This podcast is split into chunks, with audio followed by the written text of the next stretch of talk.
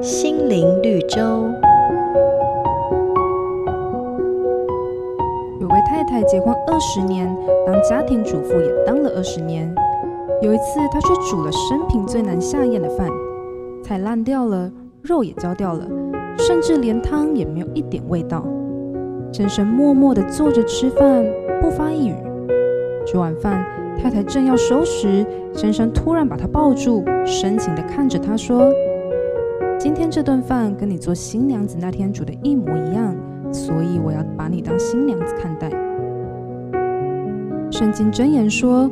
温良的舌是生命树，乖谬的嘴使人心碎。的确，很多时候一句温柔的话就能把一个原本紧张难堪的局面翻转过来。只是我们每天都在说话，多说少说，如何说，说什么，实在需要上帝来引导。一句话说得好，不但别人得帮助，自己也非常喜乐。因为善良的言语不但滋润人心。也能将人从黑暗的境遇中拯救出来。由此刻起，学习对家人、朋友和自己说出肯定、祝福的爱之语吧。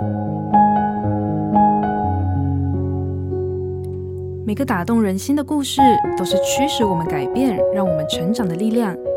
如果你喜欢我们的节目，请帮我们分享给你的朋友，也别忘了按下订阅，避免错过之后精彩的内容。